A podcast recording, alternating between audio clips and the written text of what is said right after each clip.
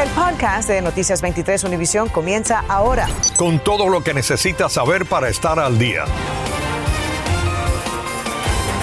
Buenas tardes, les saludamos a Ambrosio Hernández. Y Sandra Peebles. Comenzamos con una noticia en desarrollo. Socorristas se llevaron en condición seria al hospital Jackson Memorial a un hombre que sufrió una laceración en una mano en Hialeah. Las autoridades investigan las causas de este incidente y si se trató o no de una herida de bala o con otro tipo de arma. Natalia Rodríguez está en vivo desde la escena para contarnos. Adelante.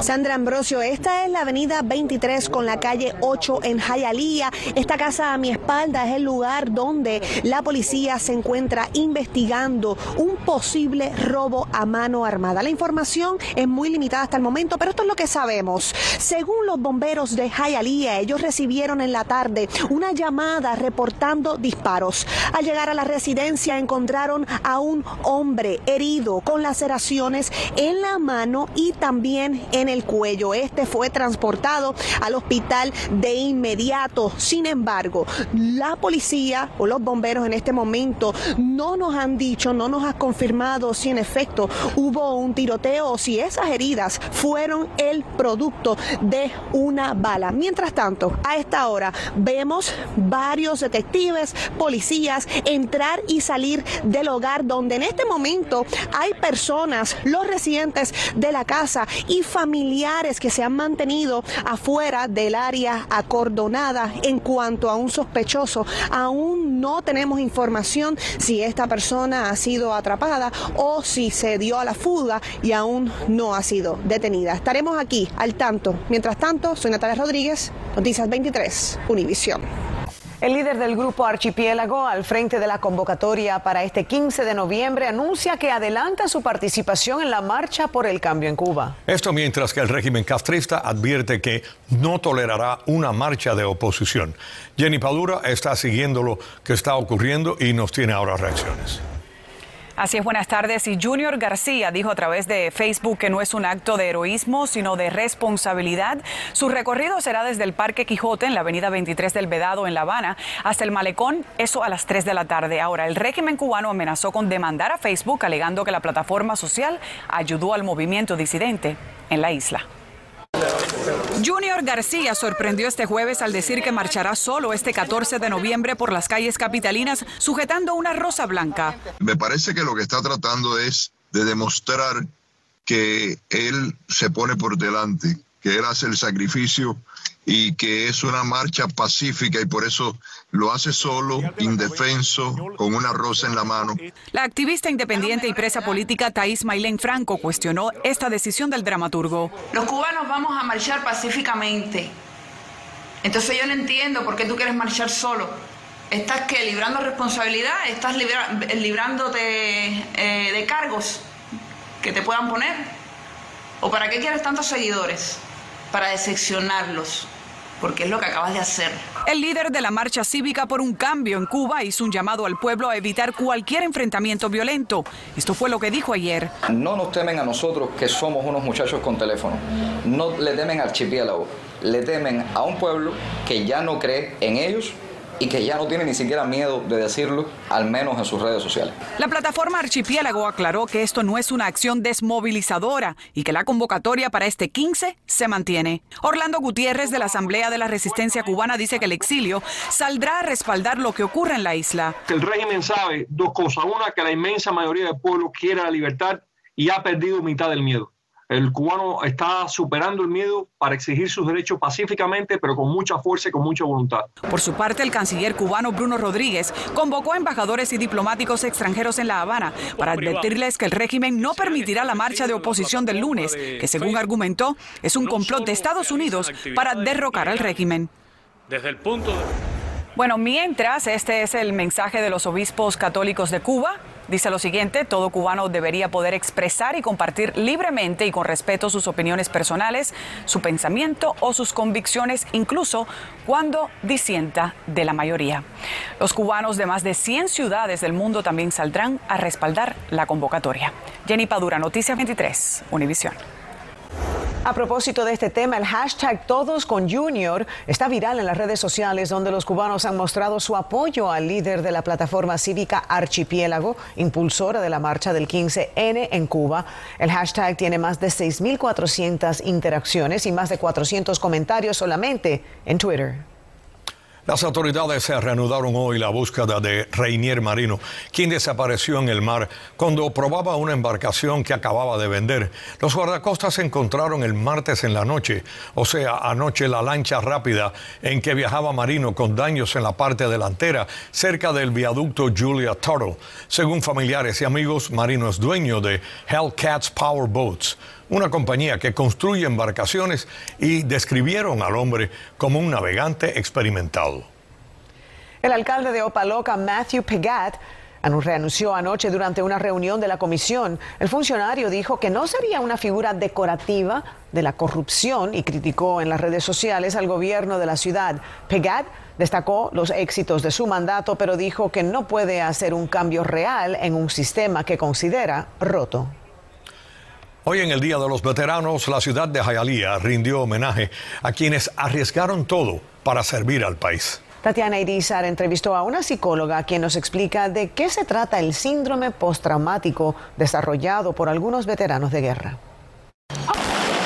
El Día de los Veteranos fue conmemorado en la ciudad de Hialeah con un emotivo homenaje que rindió tributo a quienes con valentía y coraje han servido al país. Yo estuve en Bahía Cochina, pues estuve en Vietnam dos años y medio y es muy importante, sobre todo en este momento, cómo se respeta a los militares, que antes no se hacía cuando yo regresé. Yo era un sniper en el paralelo 38 de Corea. Te sientas ahí 12 horas al día con un rifle en la mano a ver quién es el que viene.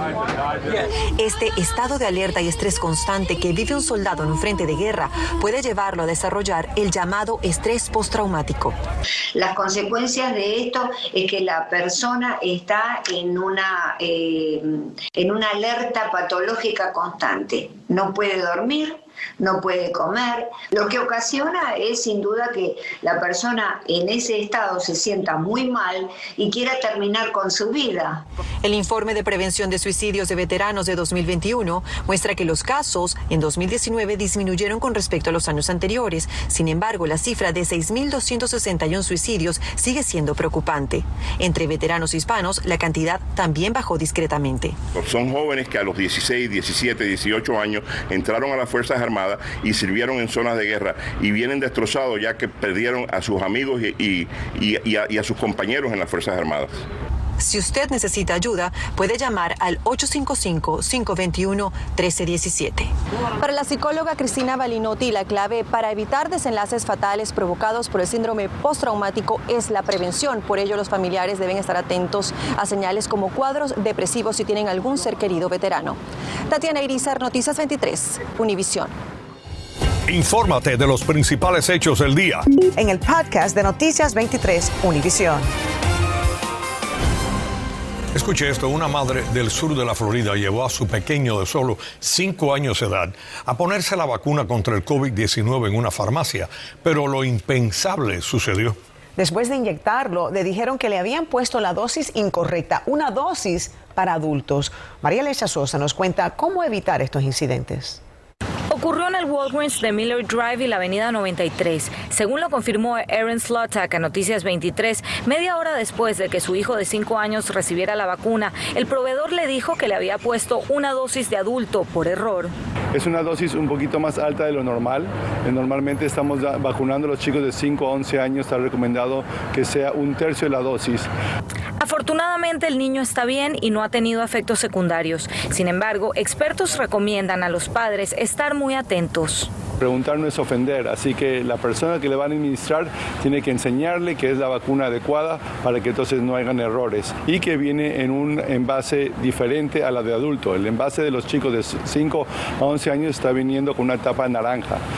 El primer paso es informarse sobre la dosis. Yo sé que han ocurrido errores, yo sé que hay gente que le han dado una vacuna por otra, pero los padres pueden mirar, asegurarse que dice Pfizer, que dice 10 microgramos, que es la vacuna para niños. Walgreens dijo a Univision que estos eventos son raros y que siguen varios controles de seguridad para evitar errores humanos. Este jueves, el Hospital Niclos abrió las vacunaciones para niños mayores de 5 años. Nicolás fue uno de los primeros en recibirla. Me puse la vacuna allá y que me crean que no les va a doler nada. Nosotros estamos bien informados, igual siempre nos entregan una hoja donde nos explican eh, por qué la vacuna, pero nosotros nos sentimos seguros y pues mucho más tranquilos ahora que Nico ya recibió su primera protección. Y sobre los casos de miocarditis registrados, el doctor Ramos se remite a las estadísticas. Que una persona que adquiere el COVID tiene cinco veces más probabilidades de tener miocarditis que una persona que se vacune. Y el centro de vacunación aquí en el Hospital Niclos estará abierto para cualquier niño mayor de 5 años los martes, jueves y sábados. María Alesia Sosa, Noticias 23, Univisión. Gracias, María Alesia. La zona comercial del centro de Miami ha venido en decadencia y hoy en día hay decenas de locales de edificios cerrados y desamparados viviendo en las calles. Y un grupo de empresarios que tenía allí sus pequeños negocios nos contactó para denunciar los supuestos desalojos arbitrarios que están sucediendo en esa zona. Erika Carrillo sale a investigar y nos presenta su serie Downtown en abandono. Tengo que revisar este.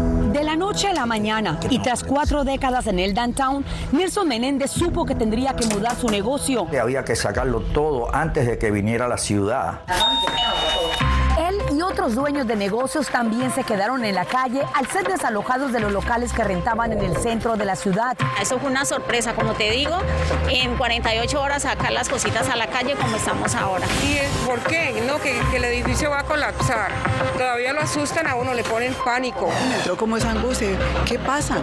Nos tenemos que ir, nos tenemos que ir. Tengo que dejar todo, no tengo dónde llevármelo. Corre a coger lo que pueda porque dice que, hay que el edificio se va a caer. Todo lo que se queda, la vuelta me toca dejar la botada.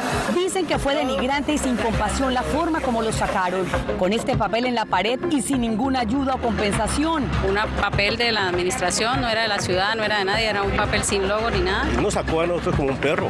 Vino, dijo, la ciudad mandó a, a desocupar.